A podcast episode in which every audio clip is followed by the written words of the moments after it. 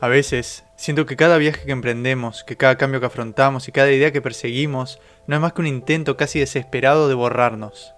Dígase, de reescribirnos. De dejar de ser lo que somos para empezar de nuevo, para ser otros. Quizá no tan distintos, pero otros, simplemente otros. Siento que cada tanto hace falta, siento que lo sentimos bien adentro, que en algún momento nos encajonamos sin darnos cuenta y que no nos gusta. Casi nunca nos gusta. Nos preguntamos cada tanto quién carajo es esta persona que el mundo dice que soy yo. Nos miramos al espejo y resalta por contraste la etiqueta brillante pegada en nuestra frente. Dice viajero, dice abogado, dice escritor, dice migrante. Dice, dice y dice. Por eso siento, es tan lindo viajar. Es casi una metáfora. El viaje en sí, el movimiento previo a la llegada, es como nacer de nuevo. A donde vamos, nadie nos conoce. No tenemos etiquetas, no estamos encajonados. Empezamos de cero, Barajamos, damos de vuelta. Toca jugar. A veces siento que cada viaje que emprendemos, cada cambio que afrontamos y cada idea que perseguimos es una forma de ir corrigiendo un rumbo, aunque no tengamos la más puta idea de dónde vamos. Lo máximo que podemos hacer, en todo caso, es elegir por dónde vamos. Todo lo demás es cuestión del universo. Es cuestión del viaje.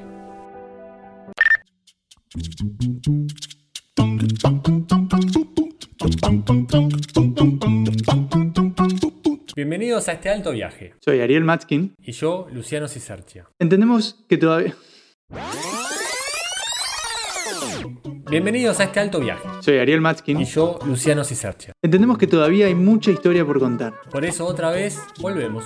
Otra vez. Otra vez, otra vez. Somos la resistencia en este mundo de vacunas, certificados y permisos de viaje. La resistencia. Cállate, basta. Volvimos. Quinta temporada y que la cuenten como quieran. Listo. Esto es alto viaje.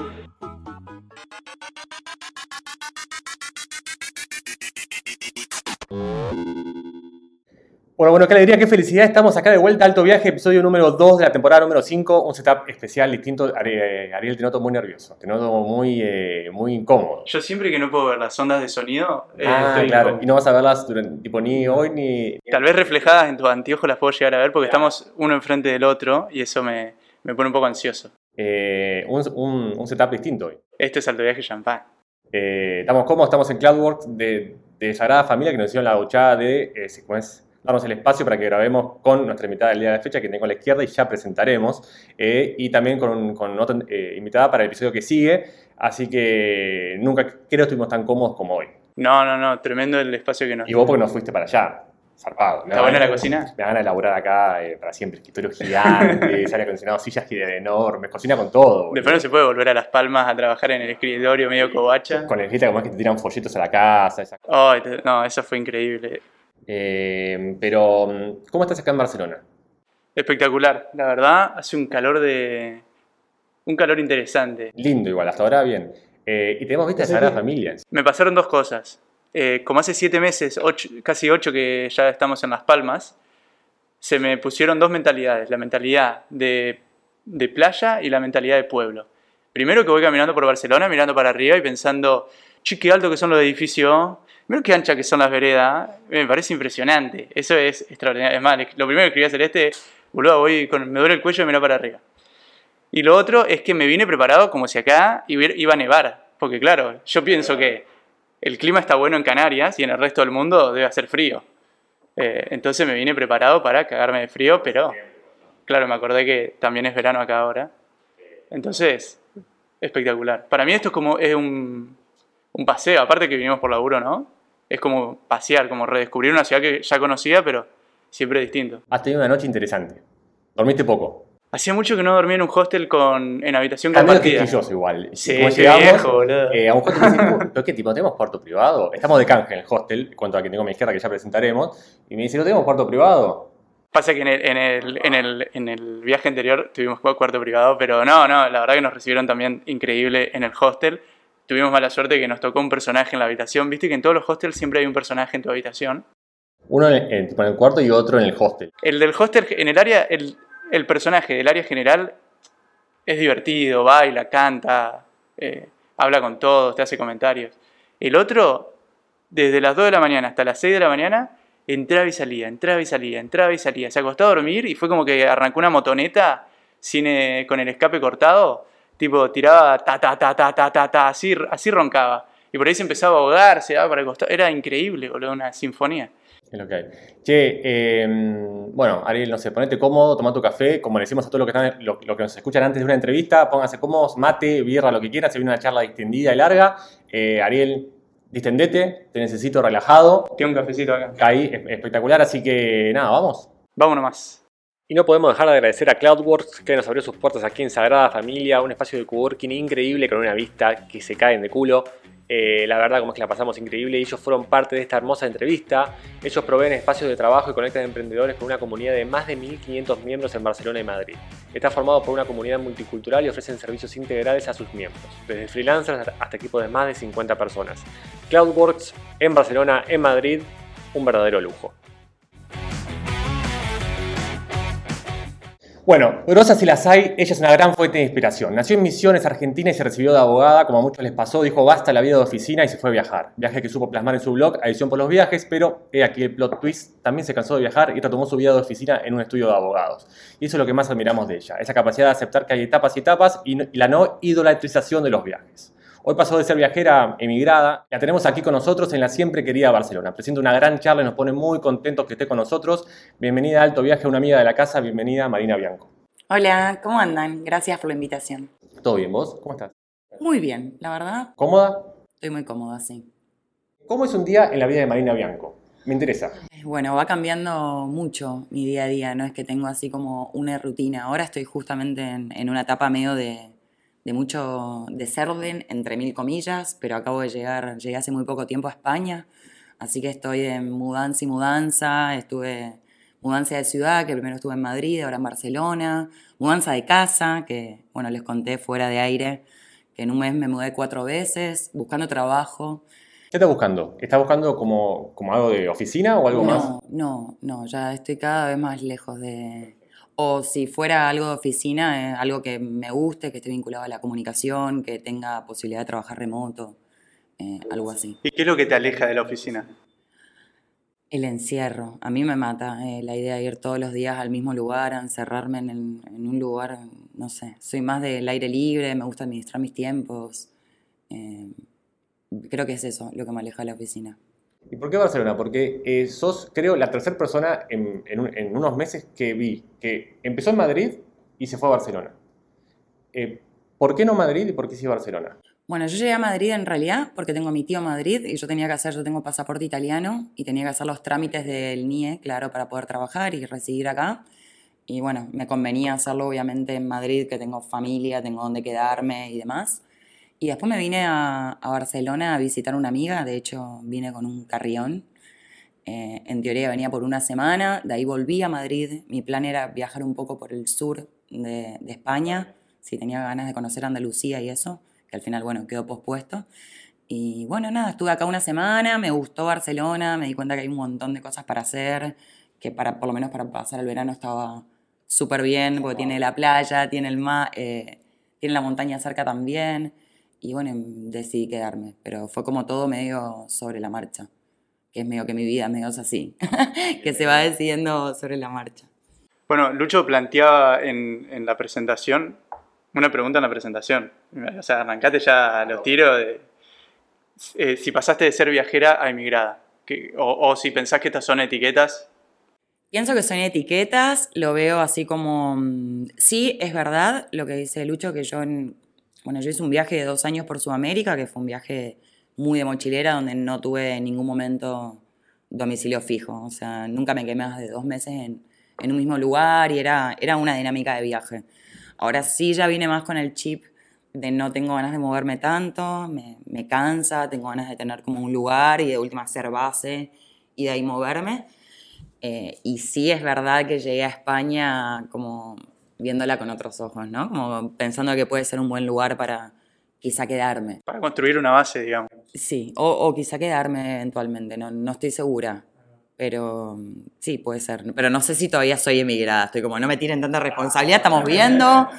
Estamos viendo qué pasa. Hay que ver cómo me recibe España, digamos. Emigrada es algo muy definitivo, tal vez emigrante, como estás en proceso. Mm, sí, me parece que es algo así, más en proceso. Y un, un voy viendo. Sos el rey de los verbos. El otro día me dijiste freelancing en vez de freelancer. Él hace freelancing con ING. Yo le digo, sos freelancer. Y me dice, no, no, pues lo estoy haciendo. ING. Y las dos cosas te dije. Entonces ahora de inmigrante eh, me es buena. Sabes que yo en Las Palmas arranqué terapia. Hace pone dos años, Magda me salvó básicamente mi vida. Entonces, eh, claro, al principio yo caí después de, eh, claro, como casi todos, mucho tiempo en la ruta, moviéndome. Claro, y Las Palmas como que me empezó a coger un lugar donde ya hacía base, como lo que está buscando vos ahora. Y me costó mucho tiempo eh, asumir que estaba en un proceso de viajero a eh, emigrante o, o- o emigrado. Creo que es una etiqueta fuerte. Es fuerte, sí. Para sí, mí, sí. los, como es, los que se movieron mucho, siento como es como que estás poniendo un peso de una quietud que no sé si queremos. Es, no sé. Eh, Es una etiqueta. Porque la etiqueta de viajero de última es como. Yo no sé si me molesta tanto la, la etiqueta. Eh, y, y tampoco me siento tan cómoda con la de viajera. Me parece que la de viajera deja fuera. Antes me sentía muy cómoda con esa etiqueta y ahora digo como. No sé, es como muy, muy fuerte la, viajeta- la, ta- la etiqueta de viajera. Se da por sentado que hay un montón de cosas que en mi vida no ocurren o que su- sí ocurren y no necesariamente. Como que hay mucha presión. Siempre que hay una etiqueta hay presión igual. Que tal vez es una presión interna, ¿no? Que uno Sí, se yo pone. prefiero hacer como decís vos, como hablar por el verbo, ¿no? Como viajo. Es como, me parece, de hecho, en mis presentaciones de redes sociales de viajo, escribo, hago fotos, es como, soy fotógrafa, es como escritora, es como, me parece como algo... Sí, siempre estoy como en proceso, me parece, más que... Pasaste de eh, tu blog, Adicción por los Viajes, que tenía su cierta popularidad, era bastante conocido, y como de repente eh, el dominio no existe más. Es un dominio chino ahora. Si entras hay, hay, hay letras chinas. Casi me lo guardo. Después fue como, no, yo no me siento identificada, quiero soltar, yo no me siento ni identificada en el nombre de adicción por los viajes, que también es como súper potente, es como, no, adicción a los viajes, no, no. ¿Por qué? adicción. ¿Cómo es? Eh, ¿Qué pasó para que pases de Adicción por los Viajes a Marina Bianco literal? ¿Y cómo fue el proceso? ¿Te costó? ¿Fue algo más que llevó mucho tiempo? ¿Fue un clic de un día para el otro? Creo que fue un proceso eh, largo, pero muy natural. Eh, en algún punto, si bien yo tenía como el blog de adicción por los viajes, siempre fue súper personal. Yo nunca estuve separada de ese blog, nunca fue un blog de guías de viajes. Sí había alguna guía, qué sé yo, pero digo, era un blog en el que yo contaba, siempre narraba mi experiencia, como contaba desde mi lugar. Entonces, creo que la transición eh, fue fuerte, pero no es que yo salté de tener esos típicos blogs en los que hay guías o cuáles son los cinco recomendados para hacer y yo de pronto aparecía a narrar mi historia. Eh, siempre como que estuvo de, de trasfondo o, ahí mi persona. Eh, muy marcado eso.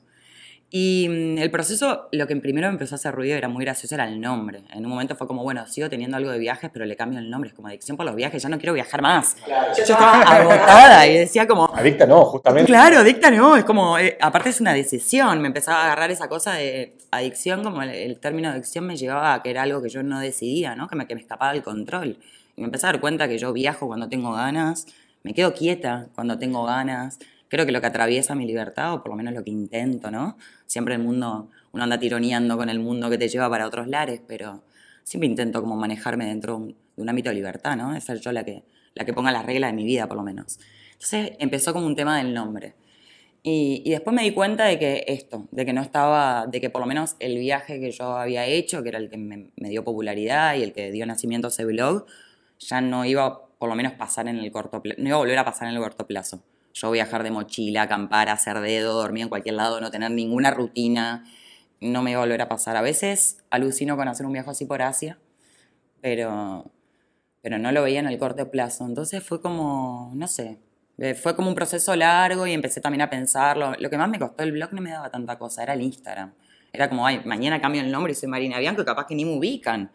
Porque encima yo no era una persona de aparecer tanto, si bien siempre estaba yo, era mi voz y se hablaba de mi experiencia en fotos, en videos, yo no aparecía tanto. Entonces era como, ay, ¿cómo...? Nada, y un día me levanté y dije, hasta acá llegué, yo sé, hago lo que quiero. Y fue increíble porque, no sé, en los últimos dos años habré perdido 6.000 seguidores. Una locura de que claramente hubo como una limpieza eh, en, en mi público. Hay gente que me seguía exclusivamente por via- porque viajaba, digamos. Y bueno, ahí hubo como una especie de, de transición y la verdad a mí me dio mucha paz mental liberarme de esa etiqueta, soy viajera y adicción por los viajes y viajo y lo único que hago es viajar, es como... Son como mochilas que te vas sacando, puede ser. Creo que sí, sí, me parece que va por ahí. Sí, sí, sí. Y aparte es, es lo que decías vos hoy de las etiquetas, ¿no? Como que a veces el, el viajero deja fuera un montón de cosas. Digo, es verdad que yo en ese tiempo estuve abocada a viajar, pero yo en ese tiempo seguía haciendo más o menos bien, más o menos lo que hago ahora, ¿no? Como hacía fotos, escribía, digo, no es que yo era una viajera. Yo, el, viaje era como... ¿Y cómo cambiaron esa- esas actividades, la escritura y la fotografía, cuando dejaste de viajar? ¿Cambió el enfoque? Porque antes me imagino que también iba por el lado de los viajes. Sí, cambió el enfoque, pero como te decía, siempre escribí en primera persona. Como que siempre mi blog, mis redes, todo era desde mi experiencia. Entonces, bueno, quizás ya no era 100% mi viaje y tenía que ver, empezar a compartir cosas con otros procesos, como la vuelta, eh, el, el sentido de, ¿no? De que, que creo que a, a los que viajamos nos pasa mucho esta cosa de, de, de quién sos, eh, qué, qué hacer, ¿no? Después de un viaje así que, que es tan, tan intenso o tan revelador para uno. Bueno, vos tenés dos- estás dando dos talleres, ya vamos a hacer el chivo, eh, que creo que el enfoque es la introspección. Este, este- esta introspección siempre eh, estuvo en vos o es algo que se empezó a dar con, también con, el, con esto de ir soltando y con esto de ir eh, redefiniéndote, dejar de ser adicta a los viajes, entre comillas. Nadie me ve las comillas nunca. Eh, dejar de ser adicta a los viajes. ¿De ahí viene la introspección o algo que siempre, siempre estuvo? Esto que decís, siempre escribí en primera persona. Yo creo que siempre estuvo. Eh, definitivamente siempre estuvo y por eso me fui de viaje, ¿no? Porque había como un trabajo introspectivo de decir esto que yo estoy haciendo con mi vida eh, y quizá no me está cerrando tanto.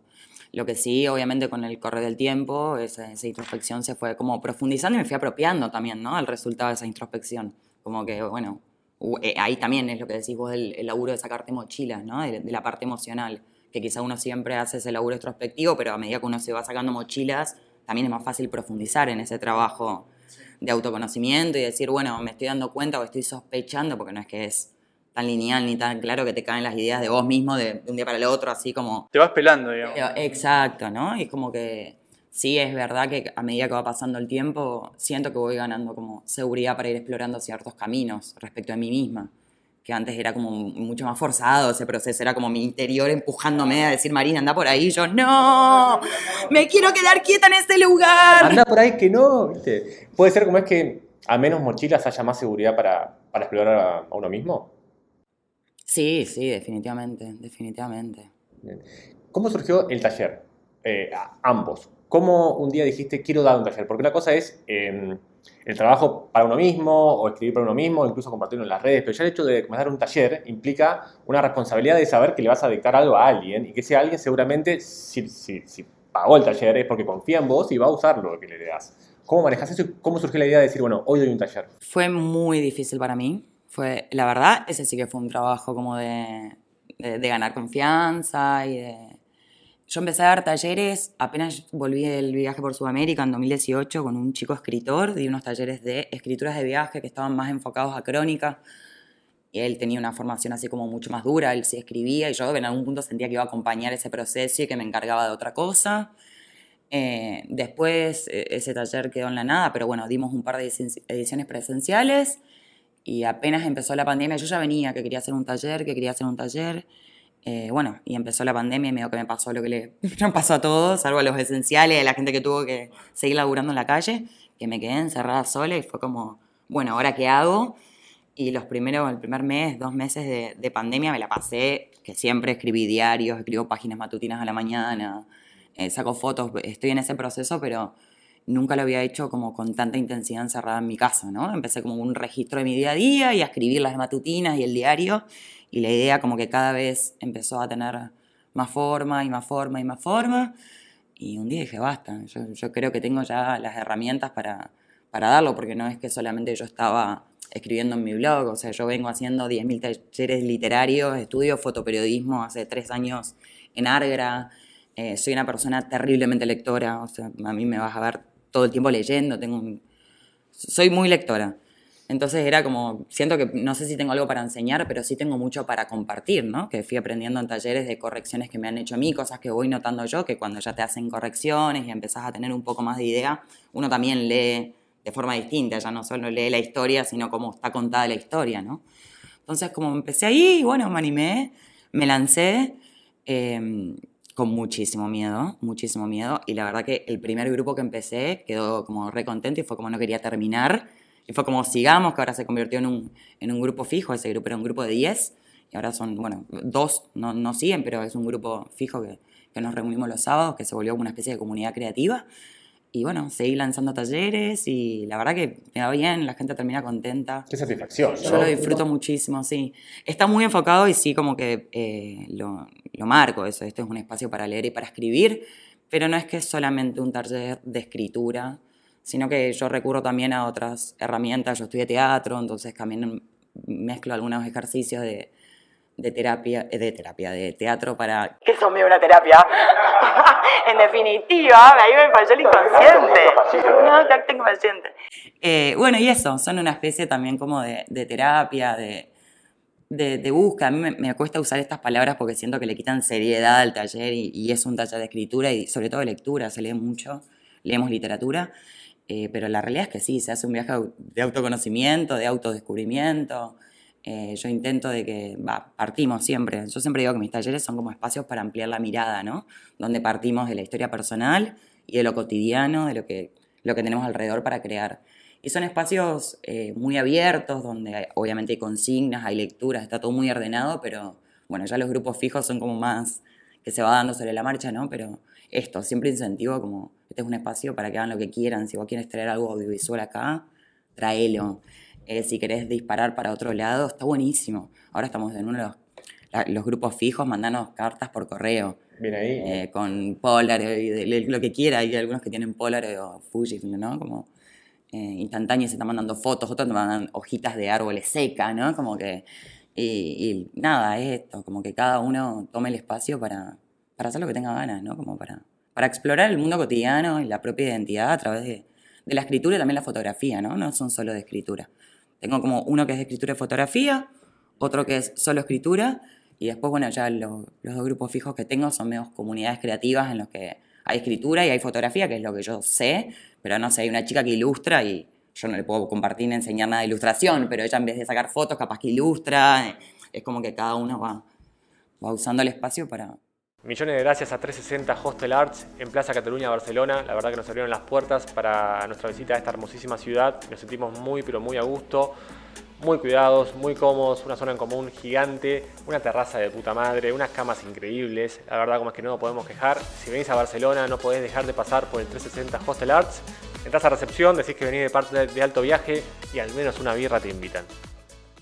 ¿En tu vida siempre fueron paralelas eh, la escritura y la fotografía? ¿O primero te, te, tuviste afinidad por la escritura, después por la fotografía? ¿Cómo lo fuiste explorando eso? Es una buena pregunta. Sabes que no estoy tan segura. Eh, Ariel, afilado, así te quiero. ¿eh? Sí, no estoy tan segura. Sí, sí recuerdo como de, de, escribir de chica el querido diario. Después, hace un, no tanto tiempo, una amiga me dio unas cartas que encontró que escribí durante mi adolescencia. No, chicos, era mi compañera de banco, o sea, la tenía al lado. Y las cartas, la letra es ínfima y tienen tres hojas. En hoja cuadriculada, ¿viste? cuadriculada. cuadriculada. ¿Tanto para contar? Tanto para contar a mi compañera de banco, la veía todos los días. Eh, y la fotografía creo que apareció como un poco más tarde, eh, a los 22, 23. Me fui de viaje a Asia, me fui a India y a Tailandia y ahí me compré una cámara de fotos pero también estaba muy asociada, la fotografía al principio estaba muy asociada al viaje, ¿no? Como que para mí no había, sí, algún cumpleaños, digamos, Navidad, para mí estaba como asociada a momentos importantes, como la cotidianidad que sí la tenía más con la escritura, que, que siempre era para mí, ¿no? Pero que iba escribiendo para mí, creo que la fotografía llegó un poco más tarde. ¿Y, y en tu día a día alguna rutina creativa? Por ejemplo, yo cuando me levanto, me hago café, leo un libro, o música, un incienso, qué sé yo, si bien capaz no creo en el, en, el tema de escribir, qué sé yo, para el laburo, como es, como es, con, la, como es con la compu, como que necesito esa calma mental de esa hora eh, anterior a arrancar, sin celu, nada, me tranquila. ¿Vos tenés algo como más que te inspira a crear? ¿Una rutina? No sé, como antes decías, como es que escribías? Sí, las páginas matutinas, que tengo épocas que estoy muy constante y... Es cuesta, eh, porque es un ejercicio del libro de... de el camino del artista. Camino del artista, ¿no? Cameron. A mí me hace muy bien eh, a nivel creativo y a primiol como personal. Eh, sí, es como levantarte a la mañana y cuanto antes puedas escribir tres páginas de corrido sin pensar, sin, sin corregirte, sin censurarte. Eh, eso eh, lo hago bastante. He llegado a tener rachas de seis meses escribiendo todas las mañanas eh, tres páginas. Ahora venía como, eh, acabo de retomarlas, ahora vengo en una racha de 12 días, que no la vengo sin romper. Es como el, du- es como el Duolingo, ¿viste? Sí, es como el Duolingo, que estoy estudiando catalán y ahora rompí la racha y me cuesta arrancar. No, hay que congelar la racha. Ay, Dios mío. sí. Él compite con su, como es, con su mujer por el tema del Duolingo. O sea, a ver cuántos días consecutivos. Muy bueno, ¿no? ya me esa- pasa atrás. Ella lleva 360. Hoy cumplía 365 días, mirá. No, qué bien. Cuando te dieron y me dice, me faltan dos días para el año. Che, Mar, eh, bueno, eh, pa- pasó rápido, bastante le- zarpado. Eh, en esta temporada tenemos eh, tres secciones al final de como de cada entrevista que no estaban antes. Una son preguntas picantes, Uy, ya qué miedo. está bien, igual picantes en nivel alto viaje, o sea, tranqui. Eh, una pregunta homenaje y una pregunta quiniela. ¿Sí? Ahí va. Vamos a ir para las picantes, después Ariel va a hacer el homenaje y yo después te hago la quiniela y ya vamos eh, cerrando. El tema de las picantes es que hay que contestar rápido. Claro, eso hoy. Las picantes, tenés 5 segundos por pregunta para responder. Una palabra, lo que se te venga a la cabeza rápido y pasamos. Si vos ves como es que no se te ocurre nada, me decís paso y listo. ¿Sí? Vale. Arrancamos. Como llegás a una ciudad y tenés como es que mostrar algo de esa ciudad, como es, como es algo más que, que, que sentiste. Un párrafo o una foto. ¿En cualquier ciudad? Cualquiera, vos llegas a una ciudad, ponele Barcelona. Una foto, no, una foto, definitivamente. Abogada en Barcelona o fotógrafa en Misiones. Fotógrafa misiones. Eh, ¿Tres meses por Sudamérica o 15 días en la Polinesia Francesa? No, tres meses por Sudamérica. En realidad los viajes largos siempre. Listo. ¿Mate o café? Ah, qué difícil café. No, no, mate, mate, mate, mate. Me arrepiento, me arrepiento. Me salió café porque estoy tomando café y fue el acto reflejo, pero no, mate. Pero me gustan los dos. Dale. ¿Una ciudad de, Sudamérica, de, de Sudamérica? Ay, una sola ciudad, Río Janeiro. Bien. ¿El mejor plato que hayas comido viajando? Oh, ceviche, pero porque amo el ceviche peruano, amo la comida peruana. El peor plato que hayas comido viajando. Ay, el peor plato. Ay, no sé. Paso. Le agrego dos preguntas que no estaban preparadas, que no estaban anotadas. ¿La ciudad más fotogénica que te acuerdes? Ciudad. Eh, Cartagena me parece una ciudad muy fotogénica. Ahí va. ¿Y la más escribible? ¿O la que más te despertó de escritura? Eh, Cusco. Ahí va. Cusco me- creo que me... Sí, estaba en un proceso de que tenía ganas de escribir todo, pero creo que también tiene que ver con momentos. No sé si son las ciudades, sino como los momentos de, de cada Como que hacer uno. una de- especie de fusión. Tu momento con la ciudad Yo creo que fue eso. y ahí recordás un Yo poco. Cusco venía moviéndome mucho y fue como el primer lugar donde me quedé un mes y medio, dos, y sentí que, que tuve el tiempo para escribir, para... no Catarsis. sé. Sí, sí, para conectarme con otra cosa que no sea tal, armar y desarmar la mochila y moverme. Cada una semana me estaba, tres días, cuatro me movía al principio. Pues agrego una más, ya que estamos agregando. Ah, bueno. Eh, pero- no, es que en realidad, no sé si es picante, pero y acá, como acá si querés puedes un poco también explayarte. Eh, noto, esto es eh, apreciación personal, que estás más en una faceta como minimalista. Puede ser como que, eh, como que apuntás todo para el minimalismo. Que, ¿Por qué? ¿Qué te da eso? ¿Qué, qué es lo que...? Libertad, libertad en todo sentido. Eh, esto vengo hace rato en esta movida de tratar de tener menos cosas. Eh, es largo, no me quiero meter en eso, aparte creo que ni siquiera tengo autoridad como para opinar de eso, pero... Hablemos sin saber, igual, no Eh, pasa nada, bueno, ¿eh? Sin saber, creo que, que nada, que el mundo está bastante roto, que cuanto menos cosas podamos consumir y tener, eh, se agradece. Eh, sin saber nada, sé que hay que consumir menos, ¿no? Que todos estamos como en una cosa de consumo, de que todo se consume una vez, se tira o dura poco. Y me da, después en lo personal, fuera de, de esa cuestión, me da muchísima libertad tener pocas cosas. Eh, en todo sentido, desde la libertad económica, porque no tengo, o sea, lo que tengo y me lo compro, lo que yo sé que necesito, la cantidad de ropa que necesito, la computadora que necesito para trabajar, la cámara de fotos, digo, gasto en lo que necesito, no tengo esa cosa que la he tenido en algún momento, de comprarte cosas que en definitiva no necesitas, que te van quitando libertad, porque digo, la plata sale a un lado, o sea, para tener plata te perdés tiempo, ¿no? Digo, es- como es, tipo eso es muy argentina, el hecho de pagar en cuotas por pagar, o al menos yo tipo noto mucho en, en mi familia, en mis amigos, que dicen, che, salió tal cosa, y ya fue, 18 cuotas y comprarle, ya como, no, ¿por qué? O sea, es como... Y yo creo que acá también hay mucho esa cosa de la compra, la cantidad de cosas que hay en muy buen estado en la calle, que a mí me llama la atención, te puedes armar un, un piso acá recolectando cosas de la calle, de gente que saca a la calle de cosas que decís, esto no estaba para Yo soy tirar re manija en ese sentido, bro. Tengo-. Yo soy re manija con eso. Sí, sí, sí. Y en Las Palmas, no sé si acá también. Yo estoy fascinado en Las Palmas con, o sea, tristeza, pero para mí re bien.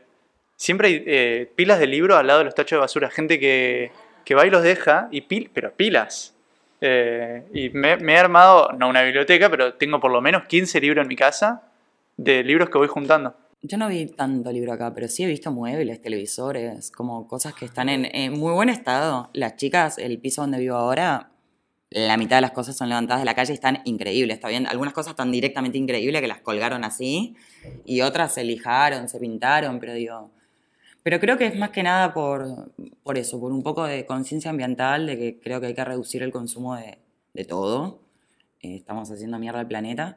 Y después por esto de, de la libertad económica, la libertad de movilidad, eh, me da mucha pereza, como justamente hace rato que ya no tengo como un lugar fijo y voy en esta cosa de moverme, cuanto menos tenga que mover, mejor. Es como, siento que para mí es un problema trasladar cosas. Así que sí, estoy con... De hecho, ahora, no sé, hace tres meses vine a Argentina sin ropa de invierno, que por supuesto me voy a tener que comprar. Eh, pero tengo nada, es, es muy gracioso porque a todo el mundo yo le voy diciendo, me dice, ay, qué lindo este vestidito, ay, qué lindo esto, le digo, bueno, te vas a acostumbrarte porque vas a- tengo cinco prendas. O sea que si me ves, re- sos parte de mi círculo regular, me vas a ver siempre con los mismos vestiditos lindos, ¿no? Como esto. Sí, sí, sí. Y comprar lo que necesitas, lo que te gusta, ¿no? Como no es no comprar o no consumir, ¿no? Pero... No, claro, por necesidad. Sí, Sí, no va a- empezar no a replantearse el consumo, claro, me parece que es eso, empezar a replantearse el consumo por el ambiente, por uno mismo. Con todo, ni hablar. Sí, te facilita la vida. La verdad que a mí me facilita la vida tener pocas cosas. Vamos a hacer una pregunta con la que queremos empezar a, a ir cerrando las entrevistas. Que en realidad lo que vamos a- es una pregunta que pide pregunta. ¿Qué pregunta antes de venir tal vez tenías miedo o, o no querías que te hagamos? Antes de venir acá, No tenés que contestarla. no sé, pero la verdad que no sé si había sido una pregunta que me, También es válida. me dieran miedo que me preguntaran. No tengo nada para esconder, no es que tengo una vida tan... Claro. Está bien. Eh, bueno, entonces ya, pues ahora vamos a, a la pregunta quiniela. Ahí va. Te explico un poco por qué la pregunta quiniela. ¿Qué pasa? Hicimos un vivo el otro día donde contábamos que volvíamos y eh, como me dice, es el episodio 61 que hacemos del podcast. Entonces le pregunto, che, ¿qué es el 61 en la, eh, tipo, la quiniela? Entonces empezamos a buscar qué era, qué sé yo, era la escopeta. Pobre la entrevistada que tocó la escopeta, vos no te toca quédate tranquila. Eh, entonces empezamos a preguntar y eh, dijimos, pará, hagamos una pregunta quiniela. Entonces, en el número de la quiniela hacemos las preguntas como es sobre eso. A vos te tocó el casamiento. Ay, Dios mío, por favor, me veo tan lejos de esa situación. No sé si preferís la escopeta. Sí, sí, sí, sí, sí. Número 63, el casamiento. Un tema tabú para, para los que viajan, porque muchas veces eh, cuando te vas o cuando tenés esto, tipo una vida más eh, sin etiquetas o más distendida, es una pregunta que te hacen mucho, ¿no? Che, ¿para cuándo te casás? ¿Cuándo los hijos? Esto, lo otro. Eh, leí un libro, El viaje de Agustina Guerrero, si no lo leíste, recomiendo. Entonces, tipo, ella contaba que su amiga, eh, como es Loli, le contaba a Agustina que mucha gente, tipo, le preguntaba a ella, a Loli, por el casamiento, y capaz como que la gente no, no toma conciencia de que capaz hay, una, eh, hay un motivo por el que no te querés casar o por el que no querés tener hijos o lo que fuera, ¿no? ¿Cuál fue la vez en tu viaje o en tu vida que más odiaste esa pregunta? Que dijiste, ¿por qué no te vas a cagar? O sea, No, me sigue pasando hasta el día de hoy. O sea, no, no es que lo puedo detectar a un momento. Yo encima estoy soltera hace cuatro años, entonces la pregunta es muy loca porque es muy... Porque a veces no sé si esperan de que te cases, ¿no? Bueno, así hay, hay gente que todavía sigue esperando como que uno le dé, pase por un registro civil y firme, pero me parece que hay más como una carga de, estar en pareja. Digo, me parece que el, el mandato viene por ahí. Hoy ya la gente no se casa, es lo mismo. Si te casás, no te casás, si convivís, no convivís. Y, y es una pregunta que me tiene harta. Es como, no, no estoy sola. Es como, ¿cuál es el problema de estar sola? ¿viste? Como que es como un... sola- Pareciera que hay, claro, pareciera que tendrías un problema, como que nunca se ponen a pensar, primero que puede ser que lo tenga el problema, entonces no me lo refriegues en la cara, Claro, tal cual. pero que en, mi caso no lo, no lo vivo así, por lo menos no este último tiempo, tuve etapas, ¿no? Que uno empieza a amigarse, ¿no? Como con, con uno aprende también a estar sola, ¿no? Tuve etapas que no estaba ta- tan bien con esta situación. Hoy me considero que estoy muy bien y ahí venía lo que quería decir, que lo elijo, ¿no? Como que hay muchas veces que se, se da por hecho de que si estás solo, no estás en pareja, no te casás, no tenés hijos, es porque la vida te fue llevando por ahí y, y me parece que se deja de lado que hay un montón de, de personas que elegimos eh, no estar en pareja o no hemos encontrado quizá la persona con la que es- creo que va más por ahí, ¿no? No es que yo digo, no, no quiero estar. De todas las opciones, que, de las relaciones que tuve, de las opciones que tuve, y yo no elijo un proyecto compartido con, con esas personas. Y disfruto mucho estar sola, la verdad. Como esta libertad emocional de armo, desarmo, me voy, vengo. Pienso siempre en mí, que puede sonar egoísta y bueno. La verdad que sí. bu- sí, sí, está, está buenísimo. buenísimo. Está buenísimo. Lo que quiero. Sé que todo, todas mi- mis conductas no pueden lastimar, ni herir, ni confundir, ni, ni nada, nadie. Es como soy responsable de mi propia vida, digamos. Aparte, aunque suene cliché, para estar bien con otro hay que estar bien con uno mismo. Sí, Entonces, total. es eh, como incluso es egoísta forzar una relación por un, por, como es por un tema social para estar, para cumplir, digamos, pero a fin de cuentas lastimás al otro porque capaz el otro sí estaba enganchado o lo que fuere y vos no estás bien con vos mismo y mm, no va. Yo tuve mucho tiempo, mucho tiempo, te digo un año o dos, que era tema de terapia, enroscada en que quería estar en pareja y que me sentía sola y que bla. Y ahora me causa gracia, te juro. Y digo, ay no, ahora me- es como, tiene que venir no sé quién para que yo diga, acá tiene que ser un tipazo. Así que sí, algún día saben que estoy con alguien, den por hecho que es un tipazo. Es un tipazo, es un pibe con proyectos, que la cabeza le vuela, tiene sensibilidad. Pero bien, igual, a mí me parece como ese... Pero si no, es como, chicos, no estoy dispuesta a perder todo esto. Es como, tengo un montón de cosas que, de, de tranquilidad, de libertad, desde esto, pensar día a día, siempre en sí. vos, pensar siempre en vos. Es, es como, para mí es muy placentero. Yo tengo un tema también, yo no sé si quiero ser madre, que ese es como el tema quizá un poco más delicado, porque hasta también te condiciona cuando te vinculas con un otro, ¿no? Cuando empezás a salir con alguien. Y creo que con eso también hay como un, un, temazo, quizá más de lo que estar en pareja, sobre todo siendo mujer, ¿no? Hay como una imposición social. a- pareciera que tengo que tener el instinto de ser madre y a mí, la verdad que puede ser que algún día sea, no es que digo nunca voy a ser, de hecho barajo la posibilidad de adoptar, pero eh, digo, no, tengo, yo no sé si tengo ese, ese, ese instinto del que se habla, no sé si tengo ese deseo, por lo menos no, no ahora, no a corto plazo, y bueno, mi, mi, mi cuerpo también tiene un tiempo, ¿no? No es que si quiero ser más de forma biológica, gestar, digamos, si quiero gestar, no lo puedo hacer cuando tengo ganas, hay como tiempos. Y creo que ahí hay también algo muy fuerte de, de la sociedad, ¿no? Y siento la mirada juiciosa Juiciosa, qué buena juiciosa palabra. del otro, ¿eh? La siento, la siento. En algunos lugares la siento como, inclusive de lugares cercanos, ¿no? Mal. Es que creo más que mm, a más cercano, capaz incluso a veces es más juiciosa la mirada. Sabés que sí, a veces la siento de, de algunas amigas, de, de gente que está como en tu entorno. Como el de afuera capaz que la siento, pero pasa, ¿no? Sí, capaz también porque, tipo, el- como es el vínculo, capaz hace como es que vos sientas con más presión esa mirada, o, o- o como también al revés, creo como es que proyectan en uno, viste, cosas de tipo de ellos, y como que te, como que te apuntan más con los Mm. ojos, ¿no? Como que te ponen más presión a veces, como, no necesito la presión esta. Sí, sí, sí, sí. ¿La, la pasaste bien? Re bien, súper bien. Mil gracias por la invitación. Qué bueno que está hacer entrevistas en persona. Me alejé del micrófono. Qué bueno que está hacer entrevistas en persona, ¿no? Eh, es otra dinámica. Sí, ¿no? Eh, sí, sí, posta como es que con esa distancia, si bien está bueno, eh, tenés el tema del delay, el tema del- de, nada, de que no ves al otro, de que no sabes cuándo interrumpirlo, cuándo no, porque Eso es tremendo. Eso, porque como es acá, como, como es con una mirada, ya al toque sabemos cuándo te podemos eh, como meter un bocado o no. Ah, eh, nos ha pasado mil veces que metíamos un bocado donde no teníamos que meterlo y cagábamos capaz una pregunta. Eh, che, Mar, acá te damos un minuto para que nos cuentes lo que quieras contar de tus talleres, de si querés que te sigan en, en las redes. Eh, tenés tu minuto para lo que vos Si no querés que te sigan Si no también. querés que te sigan también, claro.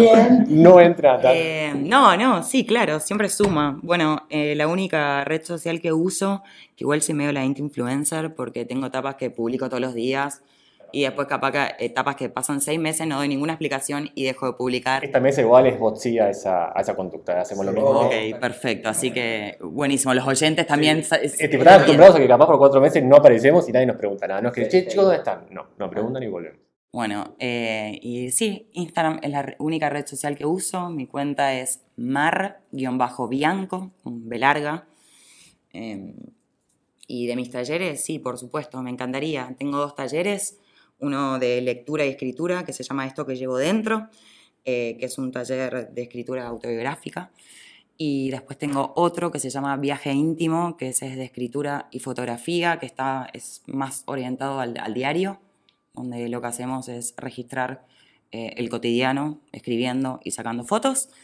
Eh, así que bueno, nada, sí, re invitadas a todas las personas que quieran participar. Yo muy contenta. Te escriben por Instagram y, y como te contactan. Por Instagram o me pueden mandar un mail al mardelbianca.gmail.com. Pero si no, sí, por Instagram no hay ningún problema. Tengo un Linktree que hacen clic y tienen para entrar, tienen la presentación de los dos talleres y tienen un formulario donde me pueden dejar su, su email. Ahora no tengo, tengo los grupos, sí estoy dando los talleres, pero no tengo ninguna edición abierta. Pero seguramente en octubre, Bienvenidas las, las, la landing page de MailChimp. uff, las amo. Salvaron la vida de varios. Las amo. Sí, la verdad que sí. Eh, sí, sí, sí. Ayer entraba y digo, eh, MailChimp simplificó muchas cosas. Simplificó muchas cosas. Sí, a mí me quitó la posibilidad de esto de tener una página web que ahora la tienen los chinos. Ah, China seguro. es, es interesante ese dominio. ¿Por qué los chinos habrán querido ese dominio, no? También, ¿eh? Eh, Qué loco, no, no, hace mucho no entro, no. Sabía que me iba a pasar porque en abril fue como que se me venció el dominio, lo pagué un año sin, teniéndolo de baja el blog y después fue como, no, yo no lo quiero más, que lo agarre quien quiere al dominio. Eh, bueno, nada, a los que nos escuchan este mismísimo jueves cuando sale el episodio, mil gracias como siempre. A los que nos escuchan en cinco años, esperemos que nada, que Alto Viaje siga ahí en vivo, que Mar siga con sus talleres y que encuentre la ciudad donde quiera vivir, sea Barcelona o no. Eh, nada, Ariel, hasta la próxima. Hasta la próxima.